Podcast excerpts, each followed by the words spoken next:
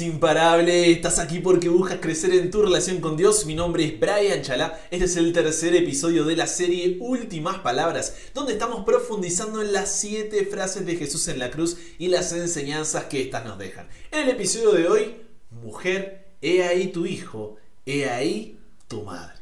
Querido Dios, gracias porque seguimos juntos aprendiendo y creciendo contigo. Es una alegría que estamos ya casi en la mitad de esta serie y todavía queda tanto por aprender, Dios, pero que el día de hoy tu Espíritu Santo nos ayude a comprender.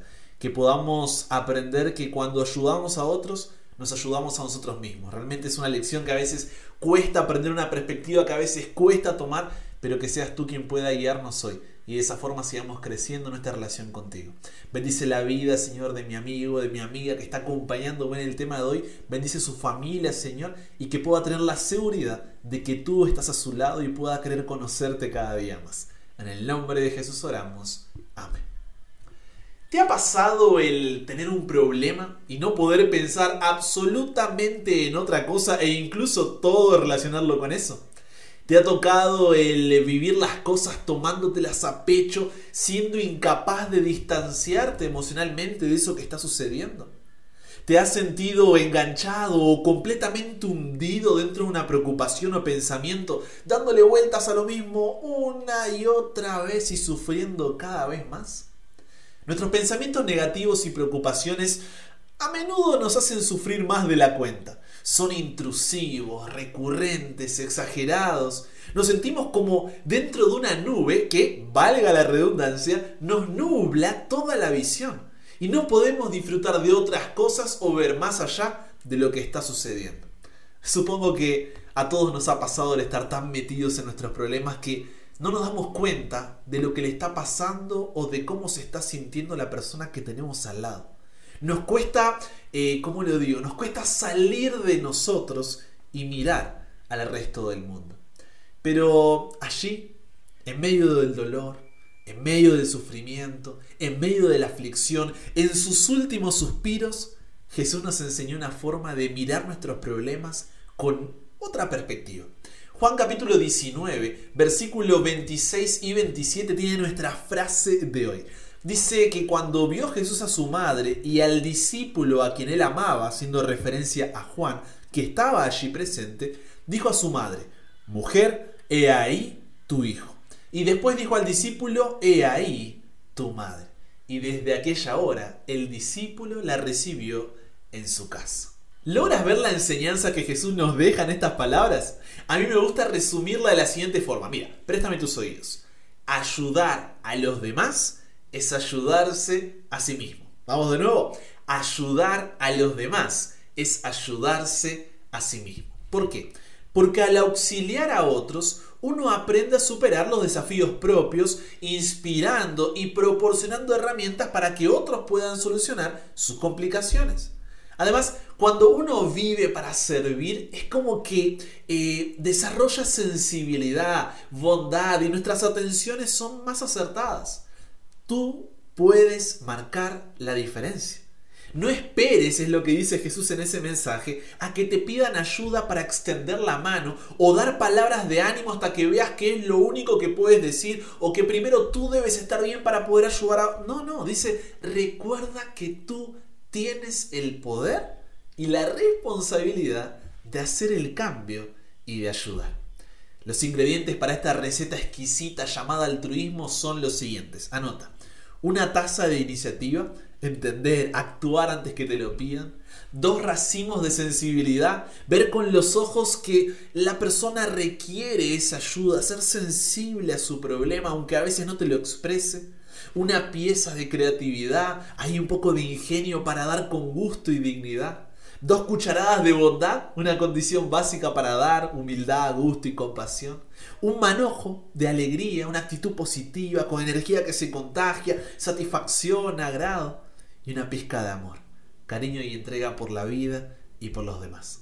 Sabes, en las últimas, a ver, eh, tres semanas, si no me equivoco, me escribieron varios jóvenes contando su historia y quiero rescatar tres que me parecieron relevantes para el tema de hoy, ¿no?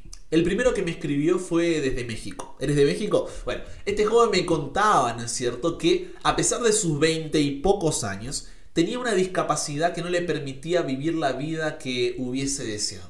Por mucho tiempo se enojó, se molestó y se resintió con Dios por no hacer un milagro en su vida. Hasta que finalmente decidió ser transformado por su problema. Fue así como decidió utilizar su condición como una forma de dar esperanza a otras personas en el hospital donde él se atendía regularmente, animando a otros que, al igual que él, padecían diferentes enfermedades y discapacidades. El pastorcito le decían en el hospital, porque en su debilidad el poder de Dios se pudo manifestar para alcanzar a aquellas personas y sus familiares que iban a visitarlas porque estaban en la misma condición que él. La segunda persona que me escribió fue desde República Dominicana.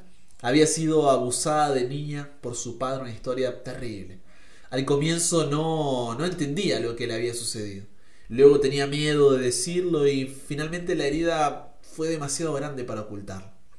Todo estalló en una frustración con Dios, ¿no? Pero a pesar de eso, Dios no soltó su mano.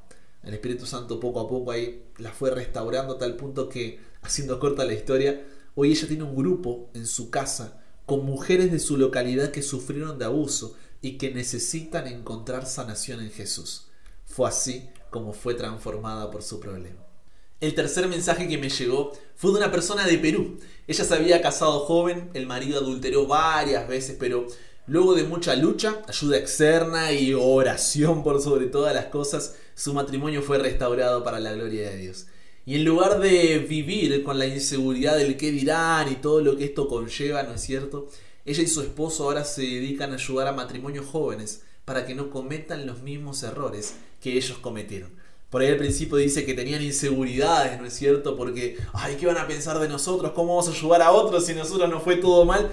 Pero fue ahí donde Dios los utiliza ahora para que otros jóvenes puedan aprender de esos errores y puedan ser bendecidos en una vida matrimonial feliz y armoniosa. Entonces te pregunto, ¿qué tienen en común estas tres personas, estos tres casos que te conté aquí?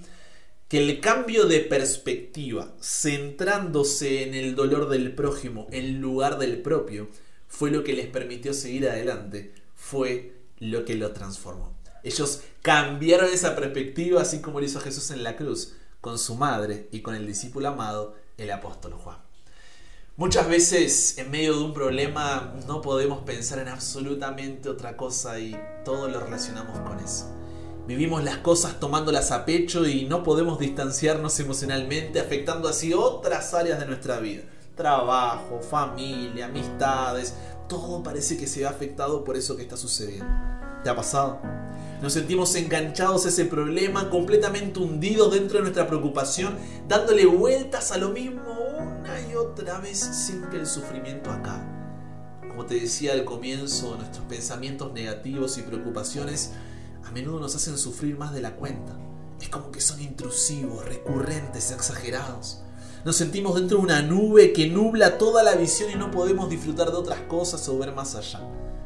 Todos hemos estado en nuestros problemas tan metidos que a veces no nos damos cuenta de lo que está pasando o de cómo se está sintiendo la persona que tenemos al lado, porque nos cuesta salir de nosotros y mirar al resto del mundo. Pero en la frase de Jesús registrada allí en Juan 19, 26 y 27 que aprendimos hoy de mujer, he aquí tu hijo y después le dice al discípulo, ¿no? He ahí tu madre. Vemos que ayudar a los demás es ayudarse a sí mismo. Grábate eso al auxiliar a otros, aprendes a superar los desafíos propios, te inspiras y proporcionas herramientas para que puedan solucionar ellos también sus complicaciones.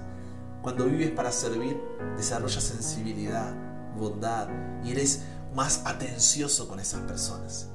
Tú, sí, tú que me estás, tú, sí, tú que me estás escuchando, puedes marcar la diferencia. No hay problema grande o pequeño que Dios no pueda utilizar para su gloria, para que puedas ayudar a otro que también está en un problema, no necesariamente igual al tuyo.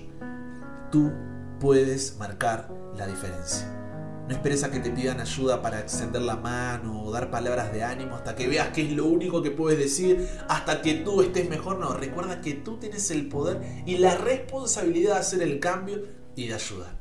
Entonces hoy pregúntate, ¿qué problema circunstancia o dolor está crucificando tu vida en este momento. Bien, Una vez que pienses en ese problema, tú lo sabes porque es algo que viene dando vuelta en tu cabeza y viene molestando hace bastante tiempo. Estás cansado, frustrado, dolido con eso, así que ese problema me estoy refiriendo. Ahora, la tarea que tendrás para lograr es piensa en las personas que te rodean. Toma una hoja, anota tu círculo de influencia, familiares, amigos, conocidos, desde un hermano de iglesia hasta la cajera del supermercado con la que a veces hablas, todos con los que te sueles relacionar más seguido. Haz una lista de esas 10 a 50 personas de contacto más estrecho y luego pídele sabiduría a Dios para que, por medio del Espíritu Santo y en conversación con esas personas, puedas identificar cuáles son las principales necesidades que están pasando. No necesariamente deben ser económicas. Hay personas que solo necesitan ser escuchadas. Es mejor que cualquier otra cosa que les puedas dar, o tal vez tú no tienes la solución, pero puedes ponerlo en contacto con alguien que sí, o sea, sé creativo ahí, ¿no es cierto? Sé sensible a lo que Dios te va diciendo. Elige de una a tres personas de toda esa lista, hazlo en oración, y ayuda a esa persona a seguir adelante en el problema, circunstancia o dolor que está siendo crucificado. ¿Te animas? Ora por esto. No lo hagas por hacer, eh, sino que sea guiado por Dios. Y depende de ti esta reflexión quede olvidada en los próximos segundos cuando termine este audio o que cambie esta temporada de tu vida que estás viviendo. Yo, si fuera tú, elegiría la segunda opción. Porque muchas veces oramos a Dios pidiendo que responda a nuestra oración, cuando Él quiere hacerlo, usándonos como respuesta a la oración de alguien más.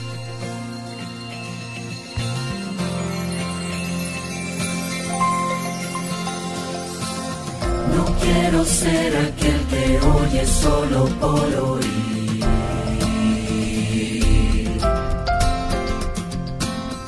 En tu palabra dices que tu amor está en mí.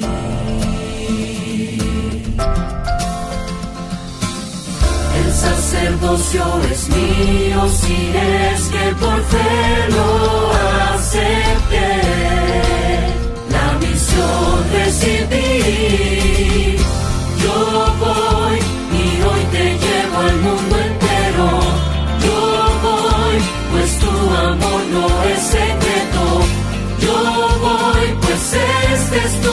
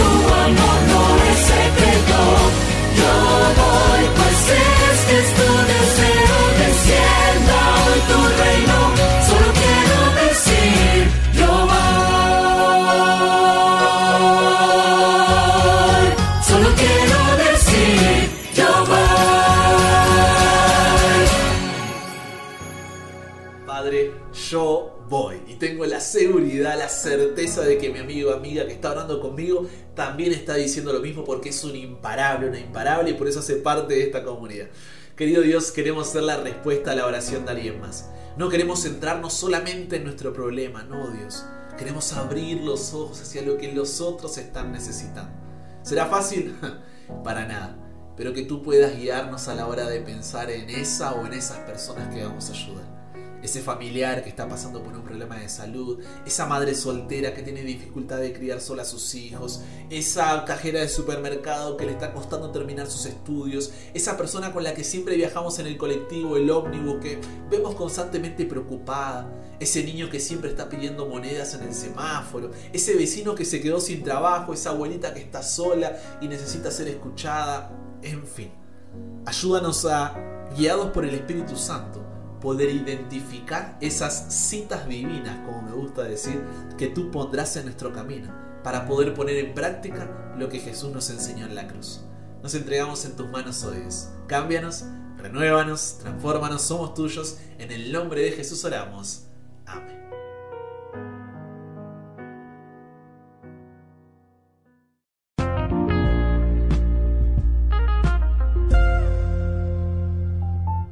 Cada vez se pone mejor y el final, sabes que lo mejor siempre me gusta dejarlo para el final, así que si te quedaste con ganas de más, quédate prendido ahí a esta serie Últimas Palabras, puedes seguirme en Instagram como arroba chalabrian para más contenido allí, videos diarios, historias y muchísimo más. Es más, en el link que está en mi perfil de Instagram tienes acceso al grupo de la comunidad si quieres recibir el audio directamente en tu celular o compartirlo con alguien que se está perdiendo esta serie y tú dices, no se lo puede perder allí, envíale el link, no es cierto, ponlo al día y mañana nos volvemos a encontrar sin falta, ¿eh? recién estamos ahí casi casi en el medio de esta serie titulada Últimas Palabras, todavía queda mucho más para explorar sobre el tema, así que el tema de mañana, la frase será Dios mío, Dios mío, ¿por qué me has abandonado? Ya sabes que va a estar fuerte, así que seguimos ahí juntos para que nunca pares de aprender y nunca pares de crecer. ¿Por qué? Porque hasta el cielo no paramos.